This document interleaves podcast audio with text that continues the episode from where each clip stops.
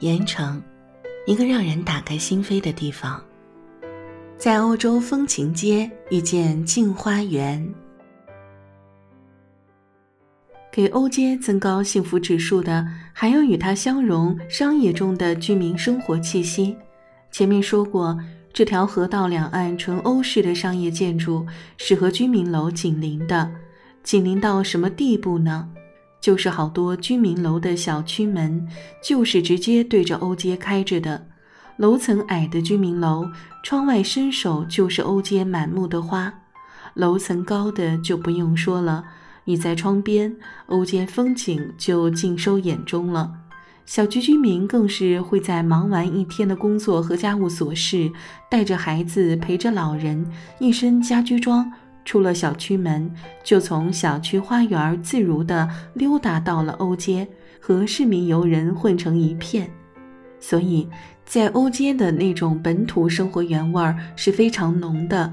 对于那里的小区居民来说，两岸欧街风情是他们多出来的一排花园儿；而对于过来玩的游客市民，河边多坐一会儿，看见撒着欢儿、追着欧街街角一直在源源不断喷放五彩缤纷肥皂泡的孩童们，再看见悠闲自在的散步老人，就会觉得这也是我家旁边的小区花园啊。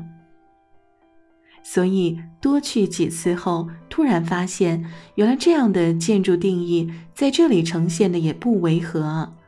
两岸居民和欧街游人、欧风商业与小区日常，就这么完美无瑕的无缝衔接、相融相存了。那种愉快的认可，是眼前的生活场景就这么直白给予的。这是我看到的欧街的奇妙之处。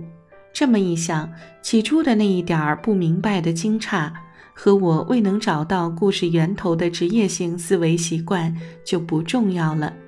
喜欢就好，相融就好，这样能真实存在的欢乐，原本就是我们需要的朴素的幸福感。我以为故事就是这样的了，直到我再次很奇妙地坐船游到了这里。错中有缘地观看并参与了正在这里演出的那场《镜花缘》现场剧。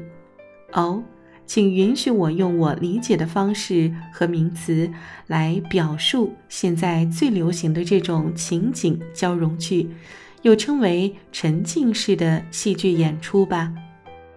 之前我真的错过了很多次要来欧风花街看这场《镜花缘》的机会。这是一出号称水上一段奇幻的漂流，花街一场流动的盛宴的新式戏剧演出，《镜花缘》这部奇幻小说，我们多多少少都知道。而李汝珍这位出生在北方的清代文人，虽然常年生活在苏北的连云港盐城一带。但从未去过西域的他，能写出那样一部充满了现实主义与虚幻想象的《镜花缘》，还能把枯枝牡丹的故事实境按照他自己的意思来神化并异化，也是一件奇事。所以，最开始听说欧街有这样的一出戏剧，我第一反应就是恍然大悟。对了。《镜花缘》就是为欧街写的呀？哦，不对，应该说欧洲风情街的出处就是来源于《镜花缘》。我为什么没有想到呢？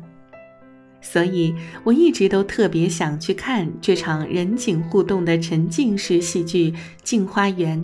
看欧街如何演绎故事中的主人公们乘船在海外游历，想象中的列国，更想看看欧街是怎么在现实的场景中把那个奇幻的想象装进来的。